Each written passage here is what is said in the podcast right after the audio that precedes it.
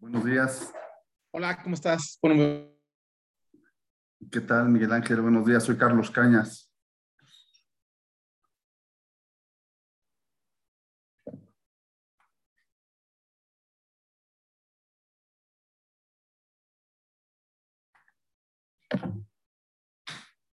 muy buenos días. Creo que me congelé por ahí, ¿verdad?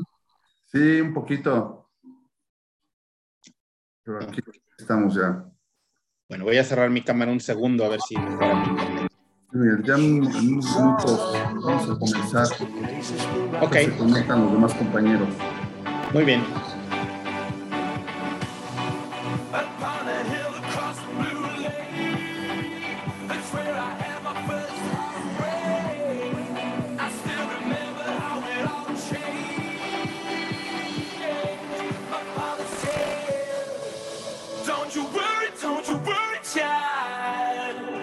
She heaven's got a plan for you.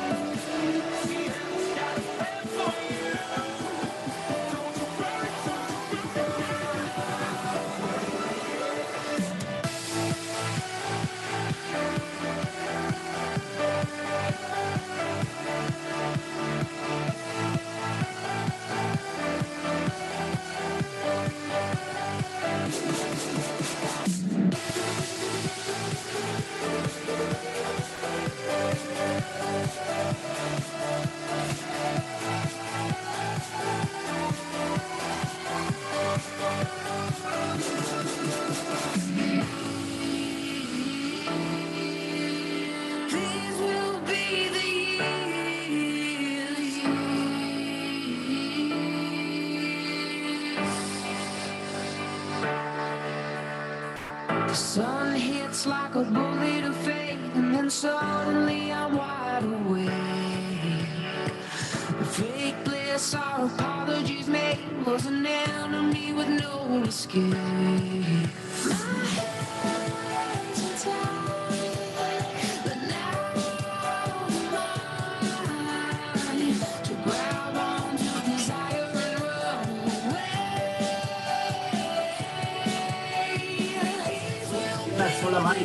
Hola Carlos, ¿cómo están? Hola Alberto, buenos días, ¿cómo estás? Hola Beto, ¿cómo estás? Bien, ¿Ustedes qué Buenos tal? días. Todo bien, gracias. Bueno, perdónenme las prisas, ya estamos como a dos minutos de empezar. Estás escuchando Radio Anáhuac. Eleva tus sentidos. Una estación hecha y producida por la comunidad universitaria Anáhuac. Llegando hasta tus oídos. Si quieres, de Charlie, yo 70 de doy la introducción, te paso la palabra y tú presentas a Miguel Ángel, No ¿te te vale? desprendas de Radio Anáhuac. La única estación Ya sobre eso nos vamos. Te escucho un poquito lejos. a otro nivel. ¿Está lejos? La Universidad un Anáhuac te lejos. invita al tercer foro universitario y empresarial Energía Anáhuac. El futuro energético En América del Norte. Convergencias y divergencias. Creo que ahí ya te 28 escucho al 30 mejor. de septiembre. ¿Sí? 4 de la tarde. ver, Ingresa ver sin si- costo vía Zoom y que no tengo. Para mayor información no y confirmaciones, para- Escribe un correo a energía claro. arroba anáhuac punto Ok, pero sí te escuchas. Universidad Anáhuac, formando no, líderes de acción positiva. Radio Anáhuac. Eleva tus sentidos. XEA NAH. Transmitiendo desde Avenida Universidad Anáhuac número 46, Lomas Anáhuac, Whisky Lucan. Estado de México. Una emisora ubicada en el sótano 2 del edificio de comunicación de la Universidad Anáhuac, México. Llegando hasta tus oídos Con 1000 watts de potencia. a través del 1670 de amplitud modulada. Y a todo el mundo. A través de nuestra multiplataforma digital. Radio Anáhuac. Eleva tus sentidos. Hola, soy Alberto Ratia. Carlos Cañas. Ricardo Rangel. Rafael Molina. Marisol Huerta. Daniel Arandía. Oscar Gómez. Los halcones de la banca. Y estás escuchando Halcones Financieros. Atrapa el conocimiento bancario aquí, en Radio Anáhuac, 1670 AM. Amplía tus sentidos.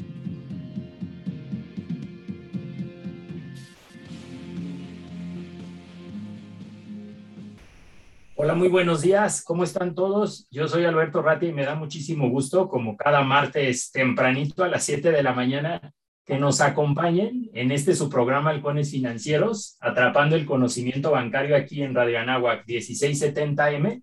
Eleva tus sentidos. El día de hoy, como siempre, tenemos un invitado, un invitadazo de lujo, pero antes de presentarlo como se debe, le voy a dar eh, la palabra a mi compañero de vuelo de esta ocasión, mi estimado Carlos Cañas. Qué gusto una vez más tenerte con nosotros. Buenos días.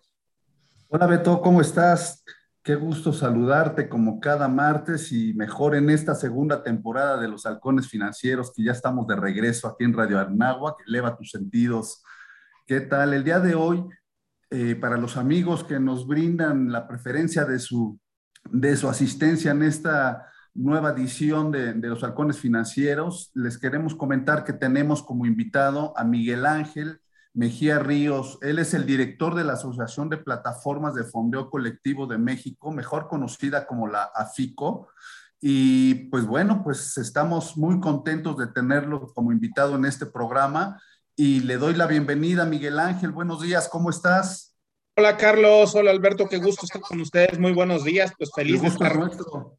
Empezando el día aquí con ustedes y con su audiencia.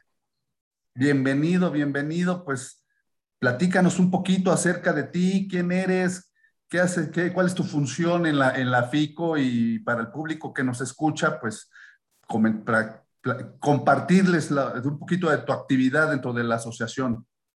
Bueno, mira, yo tengo el gusto de dirigir la FICO desde hace pues ya cinco años. La FICO es una de las eh, asociaciones fintech eh, de nuestro país, tal vez la más reconocida, no, no dicho por mí, dicho por reguladores, dicho por academia, dicho por cámaras de, comercio, por gobiernos, etcétera, etcétera. Y este, pues yo tengo el gusto de dirigirla. Me tocó eh, participar en las negociaciones de la ley fintech hace ya varios años con estas autoridades regulatorias, también con diputados, con senadores, platicándoles de qué se trataba esto del fintech, de qué se trataba esto del crowdfunding en particular y tratando de convencerlos de, de que era importante el tema de la ley. Por ahí obtuvimos una ley eh, adecuada que nos ha permitido pues, desarrollarnos, trabajar y pues tenemos varios temas este, en el tintero con diferentes autoridades. Mi función principal es representar a las plataformas de crowdfunding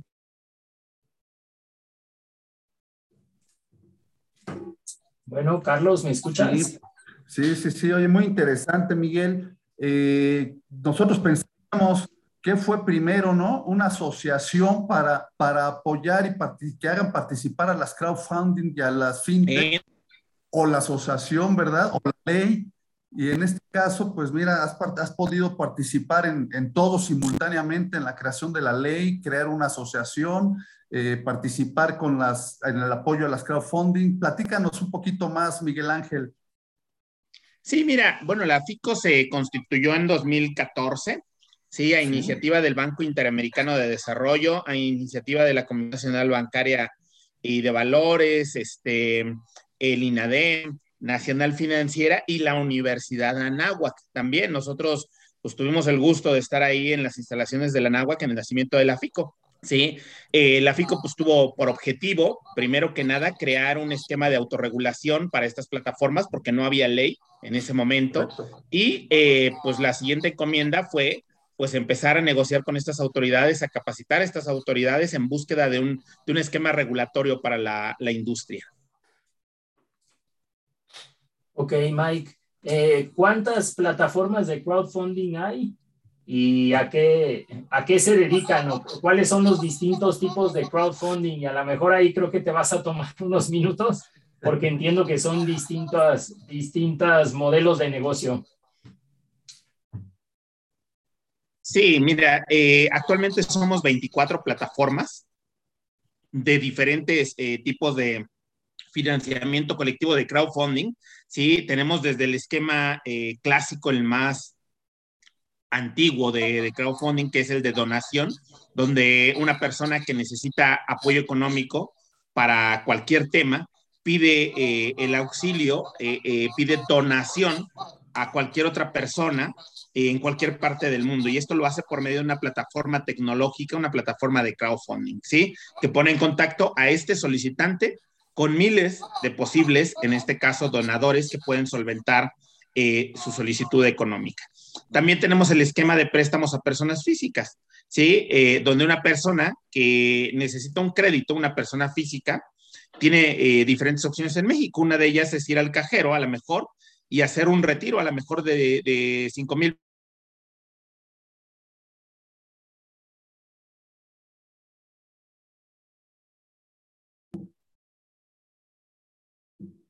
Bueno, Miguel, ¿nos escuchas?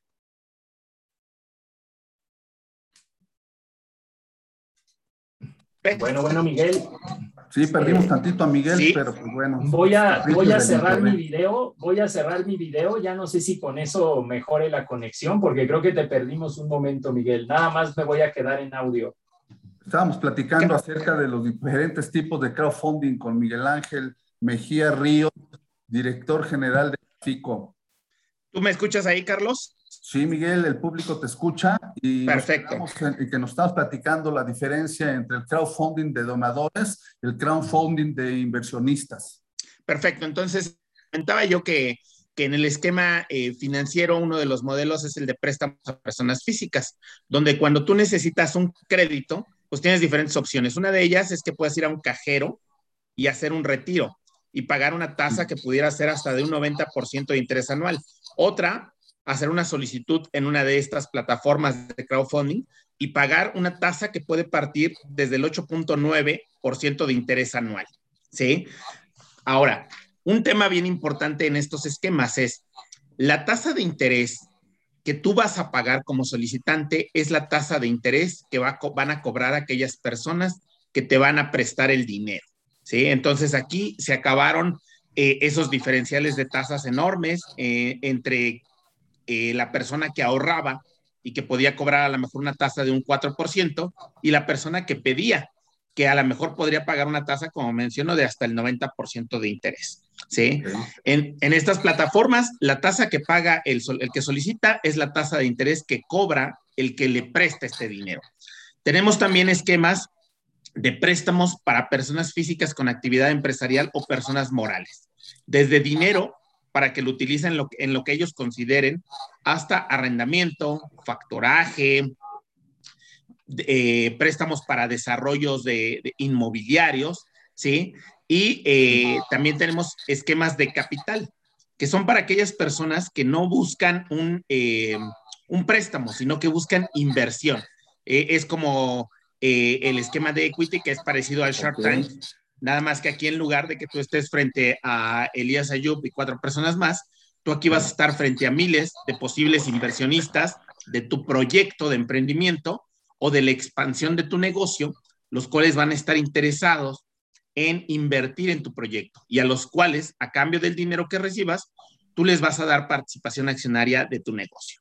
Tenemos otro esquema muy interesante que es de copropiedad o regalías que aplica en dos esquemas, en esquema de negocios y en esquema inmobiliario.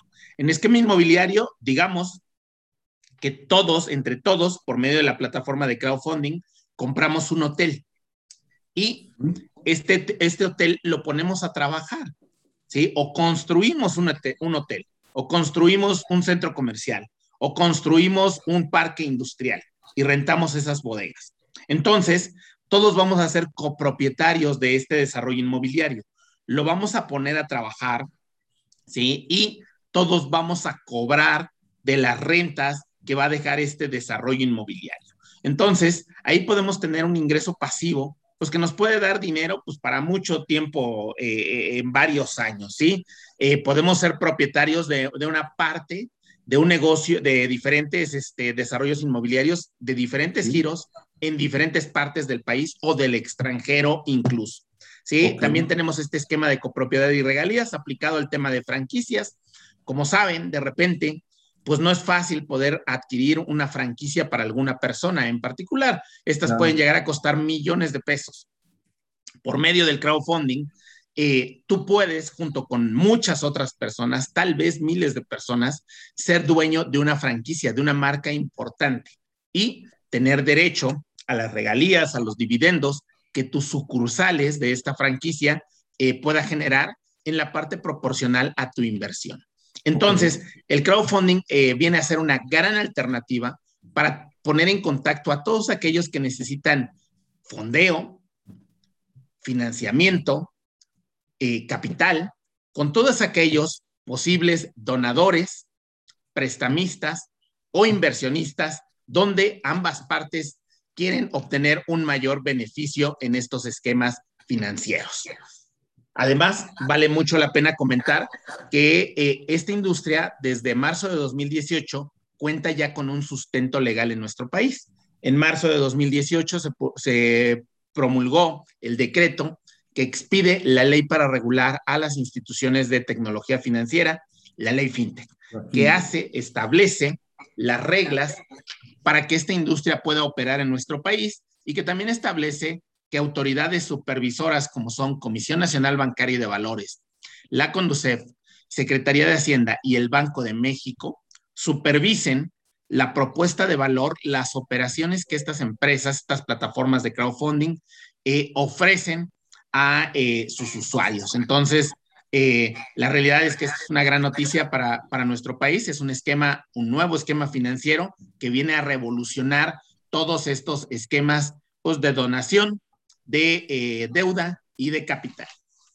Oye, Miguel Ángel, por lo que nos platicas, eh, con, esta, con esta explicación y esta diversidad de, de, plataformas de crowdfunding, pues, pues simplifica la forma de, acercarnos a los financiamientos, tanto para el público emprendedor como para los inversionistas, donadores y, financieros que se encuentran buscando una, una, una, figura en la cual invertir dinero o, o capitalizar alguna, algún, algún proyecto, ¿no? Porque pues antes de que existieran este tipo, estas modalidades de, de, de plataformas, pues eran se antojaba más complicado, ¿no? Porque para participar a lo mejor en alguna, en algún, en algún desarrollo, pues tenías que crear un fideicomiso o crear una empresa o buscar alguna acción donde te interesara invertir y, y colocar tu, tu, capital.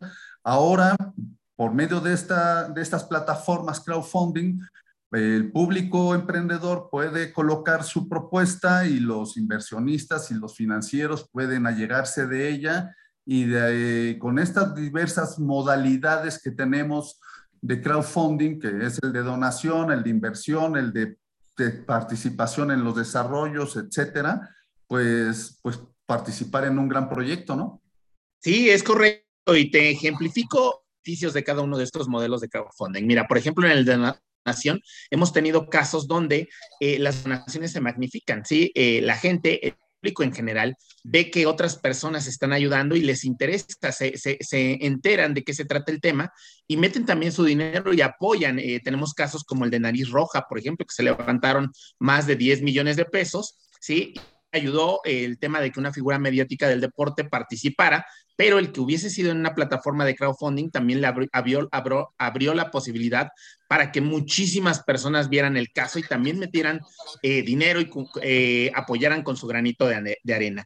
En el caso de préstamos a personas físicas, cada vez es más recurrente que tenemos casos donde son las solicitudes que son autorizadas, se autorizan en 24 horas y cada vez tenemos mayores casos, que esto todavía no es una generalidad, pero cada vez tenemos más casos donde cinco minutos después de que recibes la autorización de tu crédito, estás recibiendo el depósito en tu cuenta. Sí, entonces esto es rapidísimo, es muy bueno. En tema de crédito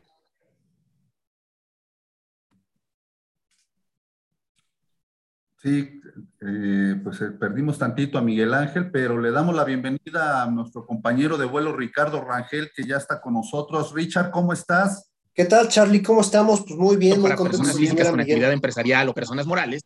Ahí, ahí estamos otra vez con Miguel, días perdón. que escuchan por ahí, no te preocupes. Sí, ya, ya te Eh, recuperamos, Miguel, perdónanos. Sí, perdón, está fallando mi internet por ahí. Este, les comentaba yo de algunas ventajas de, de estos esquemas, donde eh, les digo que tenemos el esquema de préstamos a personas físicas, donde eh, cada vez más casos donde en 24 horas se te autoriza, eh, si es que cumples con los requisitos, el crédito, cinco minutos después puedes tener el depósito. En caso de personas físicas con actividad empresarial o personas morales, pues tenemos el el tema de que una vez que tú entregas tu expediente completo, te cubre con los requisitos, tener el dinero en tu cuenta siete días después. Yo todos los días, y, y lo que me dicen es, es lo mismo. Sí, tenemos meses, meses yendo a en el número de activos, llevando documentos, etcétera, etcétera. Y eh, después de varios meses nos dicen que, este, que no somos sujetos de crédito, ¿no? Entonces, aquí, en minutos, tú puedes saber si eres sujeto de crédito con la industria o no. ¿Sí? Y este y puedes tener el dinero depositado en tu cuenta también eh, muy rápidamente. ¿Y qué te los esquemas de capital? O sea, bueno, también en el esquema de deuda inmobiliaria, antes se pensaba que para invertir en inmuebles, pues se necesitaba este, eh, pues, tener mucho dinero. Ahora tú puedes invertir en bienes inmuebles desde mil pesos o en los esquemas de copropiedad, puedes ser dueño de fracción de un desarrollo inmobiliario en cualquier parte, incluso del mundo, eh, desde mil pesos vía el crowdfunding. O, como comentaba, pues también puedes tener participación en una, eh, en una eh, marca muy importante por medio de una franquicia. Qué interesante, Miguel. Normalmente a esta hora mandamos a comerciales. Le estamos preguntando a nuestros compañeros de la cabina eh, si gustan que ya mandemos a comerciales, pero pues no nos, no nos contestan. Ah, ya, ya nos contestaron, nos dicen que sí. Esto es Halcones Financieros. Estamos con Miguel Ángel Mejía, director de la asociación que agrupa las plataformas de financiamiento colectivo. Regresamos en unos momentos. Gracias. El tiempo es oro. Regresaremos con más conocimiento bancario aquí en tu programa Halcones Financieros. Estás escuchando Radio Muchas gracias, Mike. Vamos a Eh, esperar dos minutos y regresamos al aire. ¿vale? Perfecto, estoy. comunidad universitaria Anáhuac llegando hasta tus oídos. a través del 16. ¿Quién quiere regresar del aire? ¿Quieres regresar tú? Por nuestra multiplataforma digital. No te desprendas de Radio Anáhuac, la única estación Sí, sí, gustan. que eleva tus sentidos a otro nivel. Vale, perfecto, gracias. Hay ocasiones que para la ciencia se vuelve necesario abandonar todo el conocimiento previo para poder comprender mejor un nuevo conocimiento de carácter disruptivo. Radio Náhuac, satisfaciendo tu curiosidad. El ABC del Derecho Internacional es un programa en el cual vamos a estar discutiendo diversos temas de derecho internacional, Con la finalidad de analizar qué es lo que hay detrás de todos los argumentos que las autoridades nos están esbozando y la razón por la cual los estados se comportan de la manera en la cual actúan dentro de la esfera internacional. ABC del Derecho Internacional, podcast. Descubre todo el contenido que tenemos para ti. En radioanáhuac.mx. Eleva tus sentidos. Aquí inicia Contenido ajeno a la Universidad Anáhuac. Radio Anáhuac. Y cualquiera de sus plataformas. Habla Clemente Castañeda, coordinador nacional de Movimiento Ciudadano. 3.450.000 gracias por darnos tu confianza y votar por este movimiento. Gracias a ti, somos la organización que más creció. Somos la tercera fuerza política en México y lograremos mayor equilibrio en el Congreso. Seguiremos siendo mayoría en Jalisco y gobernaremos Nuevo León, Guadalajara, Monterrey, Campeche y más de 120 municipios en todo el país. Continuaremos demostrando que somos la mejor oposición y que sabemos hacer buenos gobiernos. Una vez más, Gracias. Celebra con nosotros Movimiento los 200 Ciudadano. años de la consumación de la independencia de México y la entrada del ejército trigarante a la Ciudad de México. La cita es este 27 de septiembre a las 8 de la noche. Disfruta desde tu casa, a través de la televisión y redes sociales oficiales de esta Secretaría. Honremos el valor de aquellos hombres y mujeres que nos dieron patria y libertad. Ejército y Fuerza Aérea Mexicana. La gran Fuerza de México. Gobierno de México. Hasta aquí. Contenido ajeno a la Universidad Anáhuac, Radio Anáhuac y cualquiera de sus plataformas. Los halcones financieros están aterrizando aquí en Radio Anáhuac, 1670 AM. Amplía tus sentidos. Bueno amigos, pues regresamos después de unos breves cortes eh, comerciales aquí a Radio Anáhuac y 670 Halcones Financieros. Estamos aquí con Miguel Ángel Mejía. Él es el director de la FICO, la Asociación eh, FinTech eh, México. Y pues bueno, la verdad es que nos está platicando de sobre todo, nada más para que tengan un dato en esta pandemia en la cual pues varias, varias empresas, eh, sobre todo pymes, tuvieron necesidades de liquidez. Bueno, pues la, la, parte de crowdfunding se volvió una herramienta muy importante para el financiamiento y para apoyar a este tipo de empresas. Y nos estaba platicando sobre todo la parte de inmobiliarios, que pues tú, tú puedes invertir desde un peso a veces hasta pues vaya, creo que el, el, tope ahorita deben de ser creo que 30 millones, si no corrígeme por favor, mi querido Miguel, y también la posibilidad de, de poder invertir en inmuebles extranjeros, Miguel, ¿no? Hola, Ricardo, muy buenos días, qué gusto. Sí, eh, sí, efectivamente, mira, eh, tú eh, puedes solicitar en México, de acuerdo a la ley, hasta 46 millones de pesos este, en algunos de los esquemas de crowdfunding, como es el de deuda empresarial o en este caso el esquema eh, inmobiliario, de desarrollo inmobiliario, o en los esquemas de capital. La ley nos faculta para poder financiar hasta eh, 46 millones de pesos. Y tú como inversionista también tienes algunos límites. Este dependerá pues de la figura legal que tengas, si tú eres una persona física, si tú eres una persona moral, qué tanta experiencia tienes en invertir en estos temas. Entonces la ley establece porcentajes, pero vaya, ahí no hay ningún problema. Todos podemos tener una eh, muy buena oportunidad de invertir en estos esquemas. Un tema bien importante, pues es diversificar tu portafolio. Sí, eh, no olvidemos que todas las inversiones de cualquier tipo, incluyendo las de financiamiento colectivo, pues pueden tener un riesgo en algún momento dado, ¿no? Entonces es import importante con contar con un portafolio diversificado. Esto es que metas tu dinero en diferentes proyectos, a lo mejor en diferentes plataformas e incluso en diferentes modelos de, financiamiento colectivo o, o, de crowdfunding.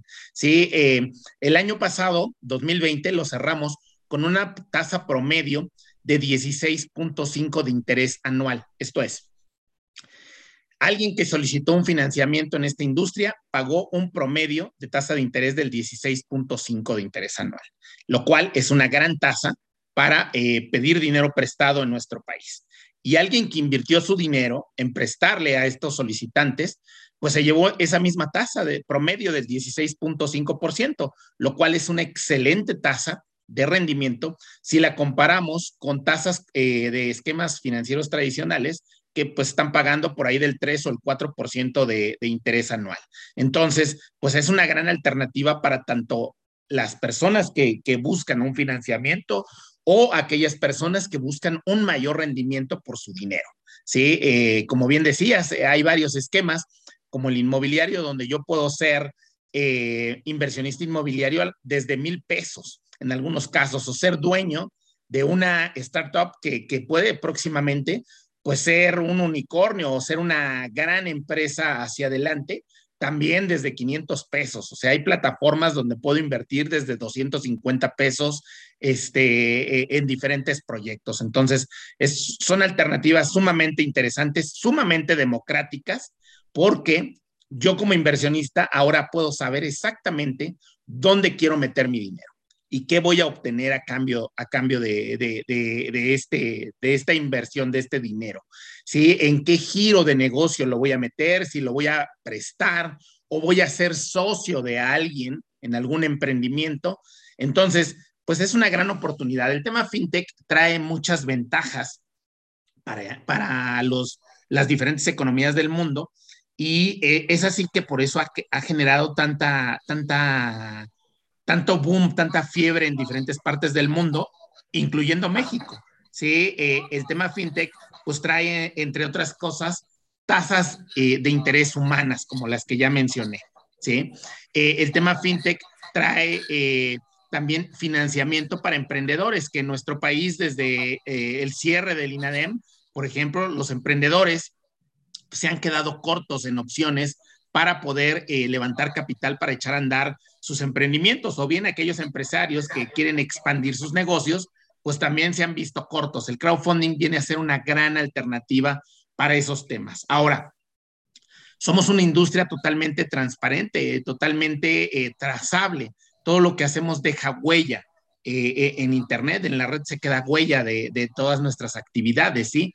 La autoridad, la Comisión Nacional Bancaria y de Valores, está desarrollando también temas fintech para supervisarnos, ¿sí? Eh, está invirtiendo en temas tecnológicos para la supervisión de esta industria. Yo no dudo que a partir del año que entra seamos la industria financiera mejor supervisada, más ágilmente y más transparente en nuestro. Se nos perdió tantito Miguel Ángel. Oye, pues está muy interesante, ¿no, Charlie Alberto? Lo, lo que nos está comentando Miguel. De todo el duda es una, que ha una crecido. forma de acercar el financiamiento. Nuestro país, ¿sí? También es Ya, ya, importante. sí.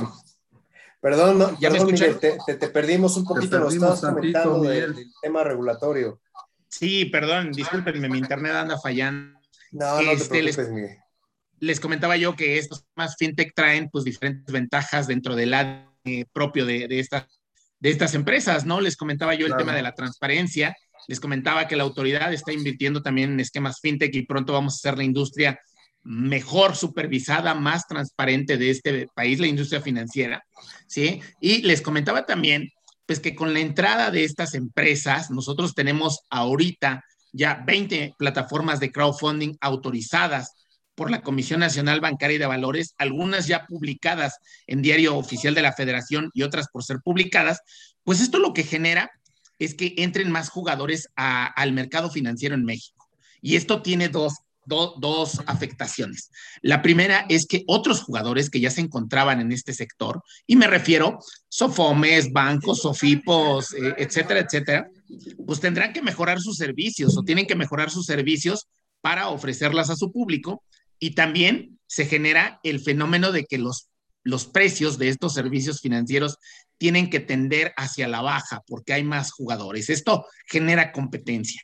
Y en un mercado con mayor competencia, siempre el beneficiado pues es el usuario final. ¿Sí? Y todos estos temas que les he, que les he comentado, a final de cuentas, generan un, un tema bien importante para nuestro país y para toda América Latina, que es eh, inclusión financiera. Entonces, pues creo yo que la entrada de esta industria es una gran noticia para nuestro país. Es correcto, Miguel Ángel, soy Carlos Cañas. Oye, tengo una, una pregunta de, de un compañero, amigo Radio Escucha, Carlos Galicia, que nos escucha. Eh, cada martes nos, brinda su preferencia en el programa y en este momento, camino a su trabajo, eh, nos, va escuchando y nos pregunta si la AFICO participa eh, o apoya o, o cuál es, cuál es la, participación de la FICO en, en, en, los análisis de riesgo de estas inversiones y de los crowdfunding, si, si nos puedes comentar algo acerca de eso. Bueno, mira, nosotros participamos en la elaboración de la ley FinTech, ¿sí? Eh, en la, la, la, la, elaboración de la ley que nos da todo el sustento legal en nuestro país. Y dentro de esta ley FinTech se establece con detalle eh, la implementación de una, eh, la implementación de, de, requisitos mínimos que deben de cumplir las solicitudes de financiamiento que suben las plataformas a publicar a sus páginas, ¿sí? Entonces, la ley establece qué requisitos mínimos debe de cumplir cada solicitud para poder ser publicada en estas plataformas. Adicional a eso, las plataformas le pueden incluir cualquier otro tema y pueden establecer la metodología que ellos consideren adecuada para eh, tener la certeza de que los proyectos que están subiendo a sus páginas van a ser proyectos exitosos. Esta, esta metodología y estos proyectos son supervisados por la misma autoridad. Entonces, pues deben de tener los usuarios una certeza importante de que al invertir en una de estas plataformas que cuentan con la autorización de la Comisión Nacional Bancaria y de Valores, los proyectos que se están subiendo a estas plataformas tienen un porcentaje importante de calidad en el due diligence que se les realiza. ¿sí? Ahora, reitero, toda inversión puede conllevar un riesgo. ¿sí? Toda inversión puede llevar un riesgo, incluso las que están en bolsa de valores, etcétera, etcétera. ¿sí?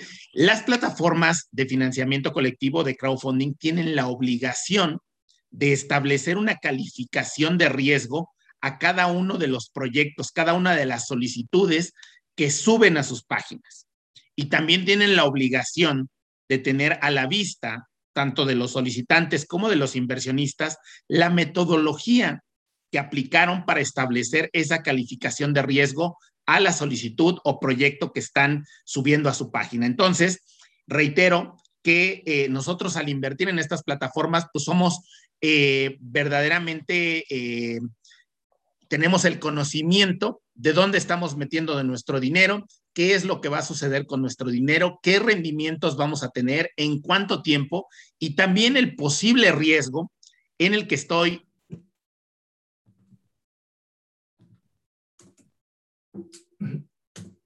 Sí, de acuerdo, Miguel. Eh, metiendo mi dinero, ¿sí? Hay, como puede ser el tema donde este, yo invierto y bien inmueble en garantía de que voy a dinero. Hay temas donde aplican comisos, donde mi se va a un fideicomiso y el fideicomiso es responsable pues de llevar a pues a lo mejor eh,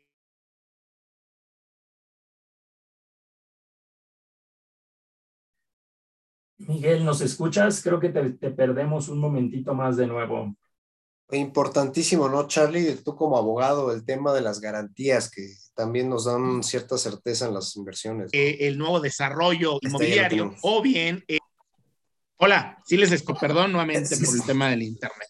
Adelante, adelante. Por un momentito te nos perdiste, pero nos estás hablando de las garantías.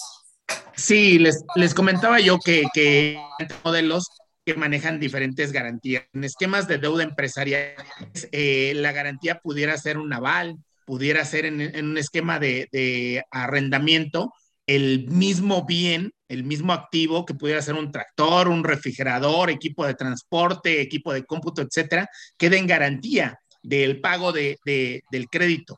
¿Sí? Eh, Red Girasol, por ejemplo, que financia paneles solares, el panel solar queda en garantía de que se va a cumplir con el, con el pago del crédito. En temas de préstamos inmobiliarios, pues hay un bien inmueble que garantiza que se paga eh, el crédito y si en un momento dado no sucede, pues se toma la garantía para eh, poder recuperar el capital más los, más los intereses. En esquemas de capital como de copropiedad, el dinero queda en un fideicomiso que le, brinde esta certeza a los inversionistas de que hay un fideicomiso que se está, está siendo manejado y que va a ser dueño pues de todos los activos y que este mismo fideicomiso va a pagar lo que se tenga que pagar y nos va a estar eh, depositando nuestras rentas de manera periódica.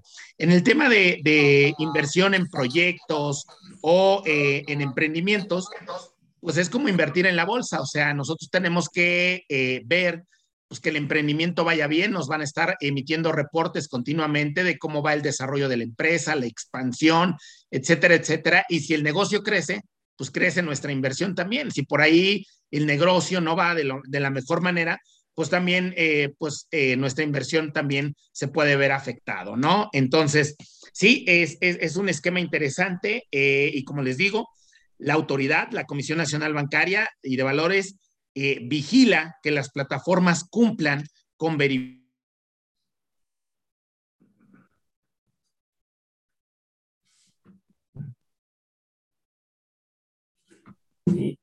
Entendemos, Miguel. Eh, nos quedamos en que la Comisión Nacional Bancaria de Valores supervisa estos requisitos mínimos que deben de exigir en cada una de las solicitudes que suben. Es correcto.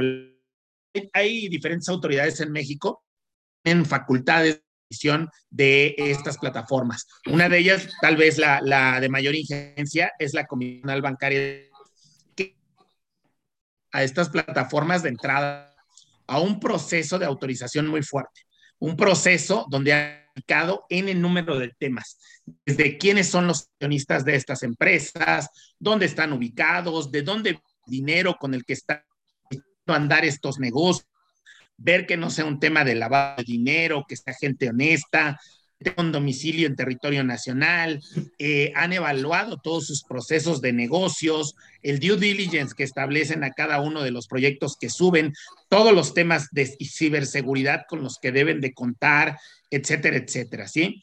Entonces, hay una supervisión bien fuerte por parte de la Comisión Nacional Bancaria y de Valores. La Conducef también tiene facultades para revisar lo que estas plataformas están haciendo, etcétera, etcétera, ¿sí? Entonces, hay una supervisión bien fuerte de eh, todas estas autoridades financieras en nuestro país sobre la propuesta de valor que llevan estas, estas empresas hacia sus usuarios.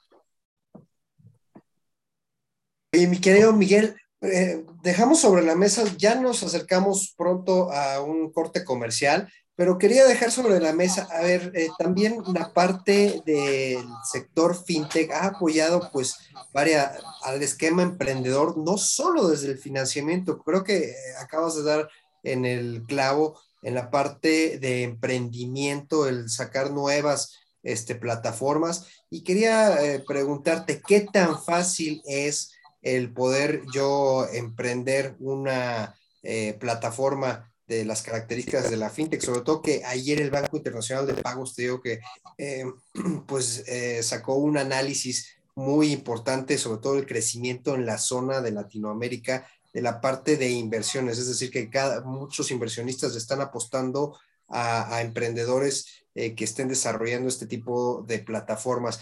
Lo dejamos sobre la mesa, mi querido Miguel, y regresamos después del corte comercial, ¿te parece? Un gusto. El tiempo es oro. Regresaremos con más conocimiento bancario aquí en tu programa Halcones Financieros. Hola Marisol, ¿cómo estás? Amigos, buen día. Pues de aquí muy atenta escuchando a mi.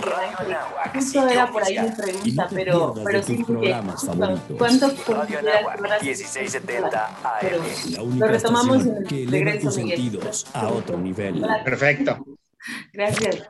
Estás escuchando Radio Anáhuac. Eleva tus sentidos. Una estación hecha y producida por la comunidad universitaria Anáhuac Llegando hasta tus oídos a través del 1670 de amplitud modulada y a todo el mundo. por nuestra multiplataforma digital. No te desprendas de Radio Anáhuac, la única estación 1670 que eleva tus sentidos a otro nivel. En la Universidad Anáhuac estamos listos para recibirte. Para ingresar a cualquiera de los dos campus deberás responder de forma diaria A través de la app Somos Anáhuac. el cuestionario acerca de tu estado de salud y síntomas relacionados al COVID-19, el cual generará un código QR que deberás presentar al ingresar al campus. Hashtag. Cuidarnos es tarea de todos. Aquí inicia. Contenido ajeno a la Universidad Anáhuac, Radio Anáhuac y cualquiera de sus plataformas. La vacuna contra la COVID-19 es segura, universal y gratuita. Nadie puede vendértela ni pedirte dinero para que te la pongas. Si necesitas denunciar a una persona servidora pública, visita sidec.funcionpublica.gov.mx o llama al 911. Cuidémonos entre todos. Vacúnate y no bajes la guardia. Gobierno de México. Este programa es público ajeno a cualquier partido político. Queda prohibido el uso para fines distintos a los establecidos en el programa. Hasta aquí. Contenido ajeno a la Universidad Anáhuac, Radio Anáhuac y cualquiera de sus plataformas. Los halcones financieros están aterrizando aquí en Radio Anáhuac, 1670 AM. Amplía tus sentidos.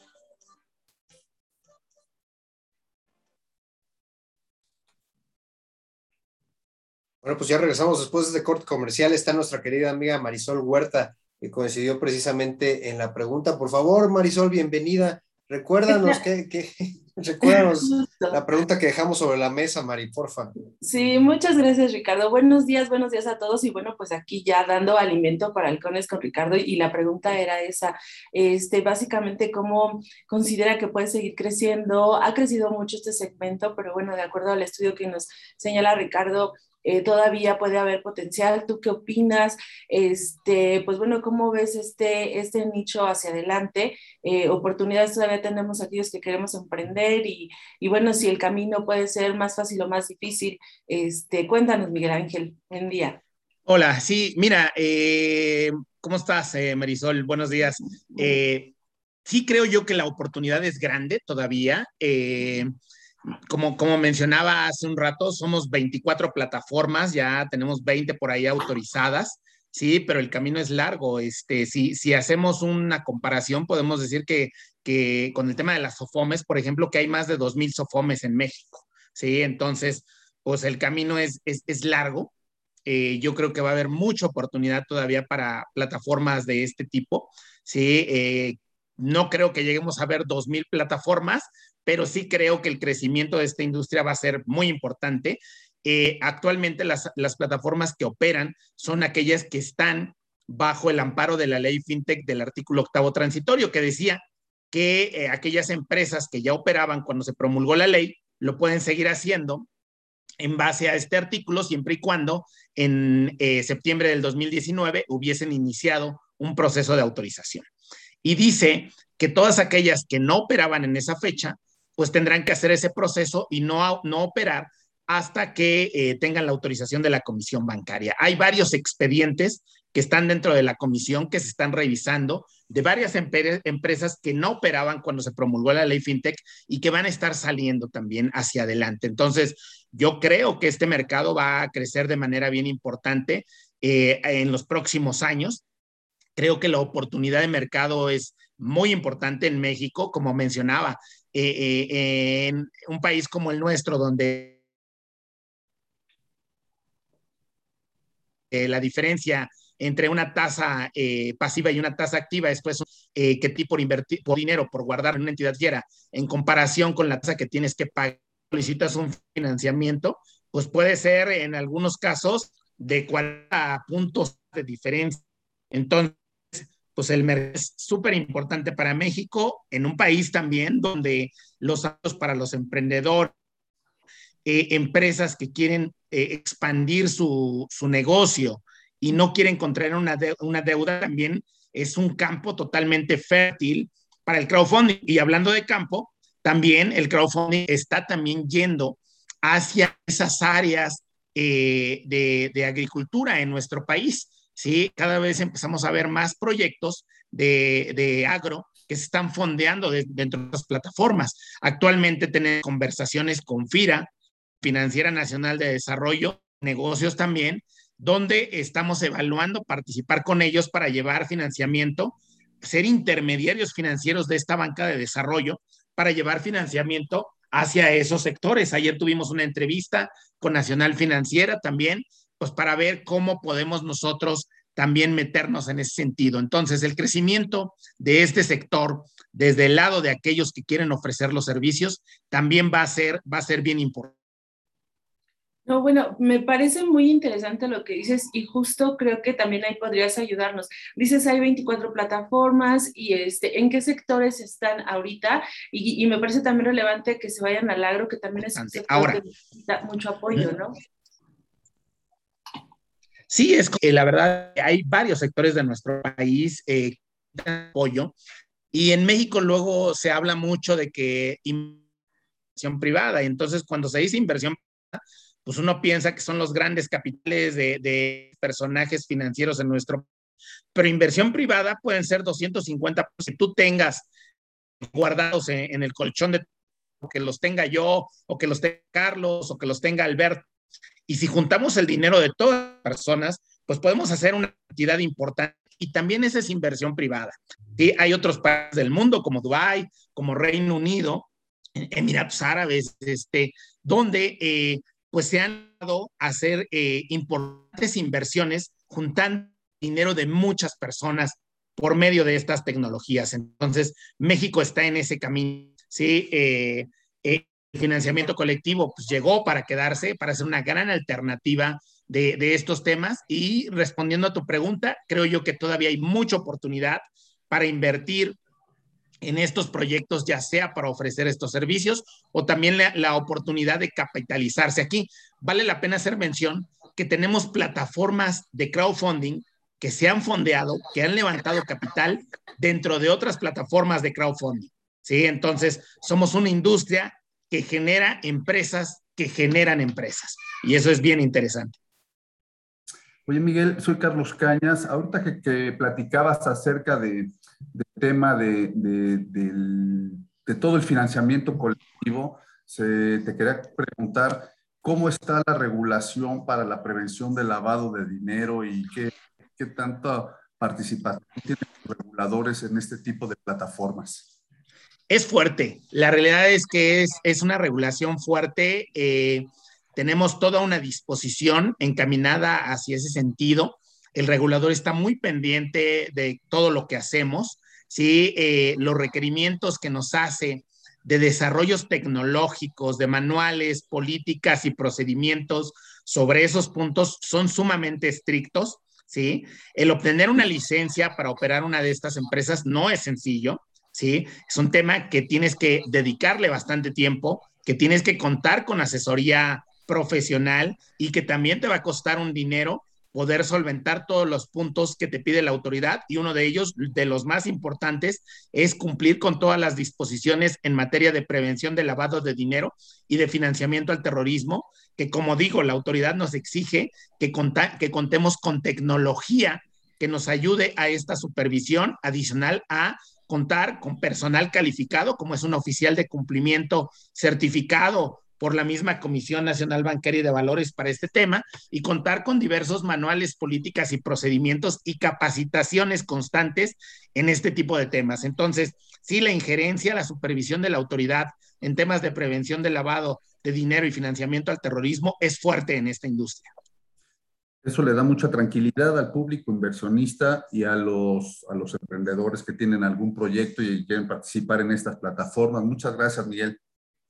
Sí, eh, complementando ahí, Carlos, yo lo que les quiero decir a todos los posibles usuarios de esta industria, que ya tenemos más de un millón de usuarios registrados, sí, es que tienen, tienen que estar tranquilos porque estas plataformas son sometidas a todo un proceso de autorización muy fuerte, muy riguroso, donde además hemos contado con aliados eh, eh, durante todos estos procesos. Muy bien. A mí me gustaría saber si yo quiero invertir en, en alguna de ustedes. procesos importantes. Las mejores empresas en diferentes temas del mundo nos han ayudado. Invertir en algo que, perdón, no escuché. Sí, sí, perdón. Este, si yo quisiera invertir en alguna, se me acerca alguna, ¿cómo puedo, ¿en dónde puedo yo checar eh, que, que están reguladas, que está ahí, un, no sé, un, un lugar donde pueda yo decir, ah, bueno, eh, está tal empresa, eh, me menciona que, que, bueno, que es un crowdfunding que está cumpliendo con todos los temas, pero ¿dónde podría yo como inversionista checar que efectivamente no, no me están mintiendo y que, este, y bueno, pues que sí está cumpliendo como con los parámetros al menos de inicio? Este, ¿Hay alguna página, hay algún lugar este, en donde yo como inversionista pues pueda, pueda verificarlos, ¿no? Nada más. Perfecto. saber. Mira, hay tres lugares que no, Ujú. tienen, no tienen falla. El- en el padrón de proveedores de la Comisión Nacional Bancaria de Valores. Eh, Ok. segundo, es página del Conducef, también puedes ver. Y el tercero, sin lugar a dudas, es en la página de la FICO. ¿sí? De hecho, actualmente en la FICO tú vas a todas las plataformas que ya están con un de autorización emitido de la, por la Comisión Nacional Bancores, pero que probablemente todavía no están publicadas en Diario Oficial de la Federación, porque ya tienen un oficio recibido donde se les autoriza para operar. Entonces, sin duda, en tema de financiamiento colectivo, el punto medular de consulta es la AFICO,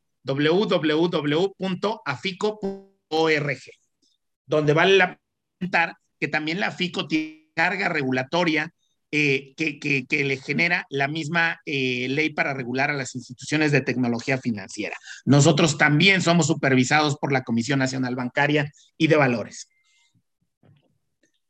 No, pues, Miguel pues, Ángel, y, de- y ahorita que comentabas eh, precisamente sobre los estrictos requisitos que deben de cumplir todos los interesados para, para tener este tipo de, participar en este, en este mundo del crowdfunding y de las plataformas, en esta, eh, pues así como hay autorizaciones y, y debe de haber algunos rechazos de, de, mm, por parte de la autoridad, tú, tú ¿Tienes conocimiento de, de más o menos cuántas solicitudes o cuántas empresas también son rechazadas? Sí, claro, mira, de hecho, como tú lo dices, o sea, si esto eh, fuera tan sencillo, todo el mundo hubiera obtenido la licencia, pero no es sencillo. Yo te puedo decir que tres empresas no obtuvieron la licencia, ¿sí? Empresas eh, importantes que no obtuvieron la licencia porque faltó por ahí algún tema, ¿sí? Te puedo decir que también hubo algunos otros emprendedores que se bajaron del proceso de autorización antes de concluirlo, porque, eh, insisto, no es un proceso sencillo, pero eso también te da garantía de que las empresas que están obteniendo esta licencia son empresas que han eh, solventado todos estos requerimientos que, como digo, son muy exigentes por parte de la autoridad y eso debe de darle certeza a los usuarios, tanto solicitantes como inversionistas, de que están depositando su dinero o de que están depositando su, su información en empresas profesionales, empresas que hacen las cosas de manera profesional, de manera adecuada y que además están en la mira constante de la Comisión Bancaria. Okay, muchas gracias, muchas gracias Miguel Ángel.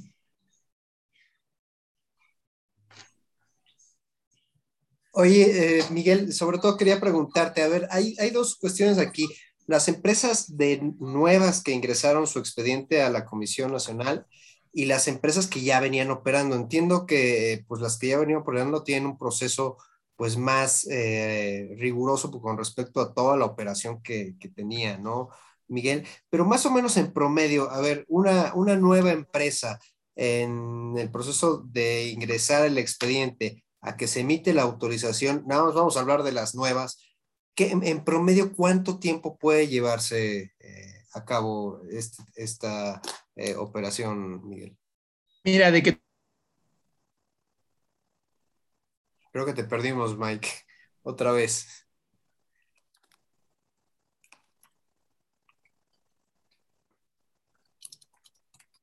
Bueno, pues ahora sí que nos quedamos este. Eh, con, Tú inicias un proceso de armar tu expediente. Hola, José. Perdón, Miguel, es que te perdimos un poquito. ¿Nos puedes este, preguntar? Claro que sí, con todo gusto. Sí, te decía, eh, de que tú de tu expediente tiene que ser un expediente robusto para el proceso de autorización, ¿sí? A que tú tienes la licencia para esperar, que tú tienes el oficio de autorización si todo se hizo bien, pueden pasar por ahí 12 meses. Este tiempo está dividido, ¿sí? La primera parte es el tiempo que tú te armar el expediente, que pudiera ser de 3 a 6 meses. Dependerá de ti y de los asesores tengas en este sentido para poder confeccionar este expediente. Una vez que tienes este expediente, tú lo ingresas a la comisión bancaria para hacer la solicitud formal y la ley establece que la autoridad tiene hasta 180 días para darte respuesta. Si todo lo hicimos bien, pues la respuesta tendrá que ser positiva. Durante todo este tiempo, en las dos partes, en los primeros seis meses que confeccionas tu expediente y en el tiempo en que ya ingresaste tu solicitud, hay varias interacciones que tienes que realizar con la Comisión Bancaria de Valores. Una presentación de qué es lo que, lo que quieres hacer y luego te van a estar pidiendo retroalimentación sobre tu expediente, pero normal, en un horizonte normal de que inicias tú el armado de tu expediente, podríamos estar pensando que te llevas 12 meses a que puedas tú obtener la licencia. Pues muy, muy buen tiempo, o sea, a pesar de, la eh, pues regulación tan, eh, pues ahora dura para, para, esta nueva industria, pues creo que es, es, un muy buen tiempo. Adelante, Marisol, perdóname.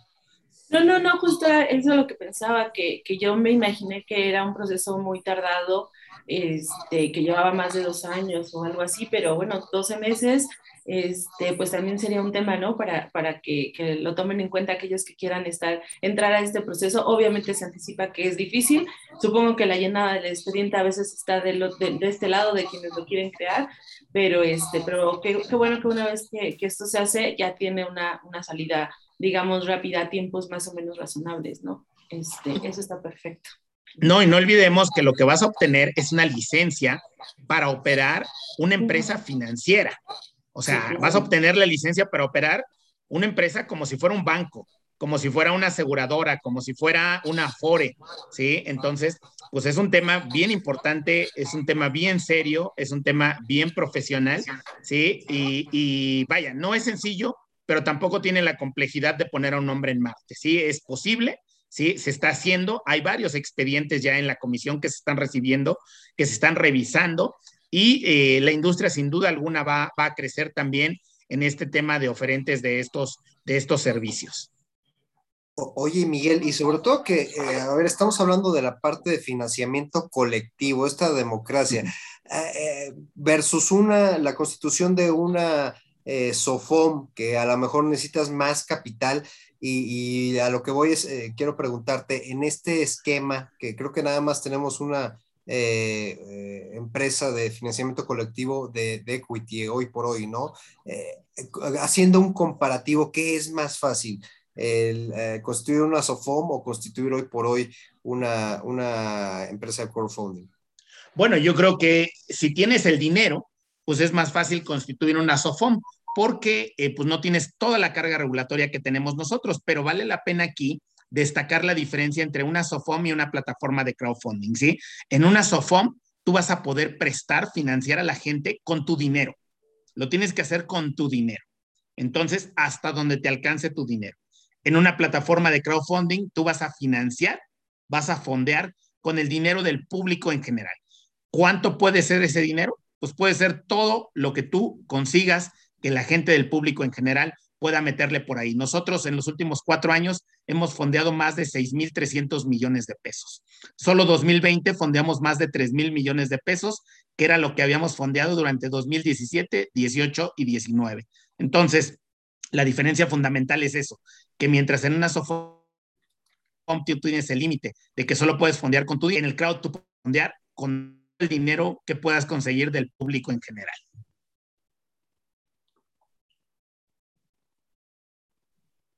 Pues Marisol, no sé si te... adelante. No, Pues, bueno, pues, se, adelante. se nos acabó el tiempo, pero pues, Marisol nos hace el cierre, por favor.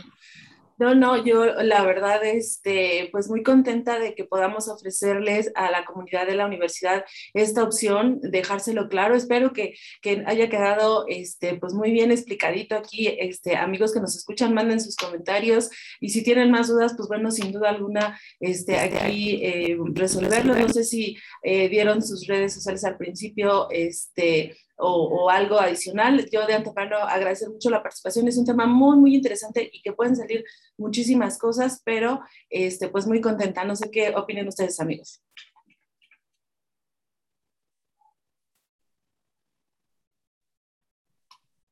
Sí, pues un gustazo, mi estimado Miguel Ángel, por, por haber estado con nosotros. Esta es tu casa y nos vemos hasta el próximo martes, 7 de la mañana, aquí en Halcones Financieros por Radio Anáhuac.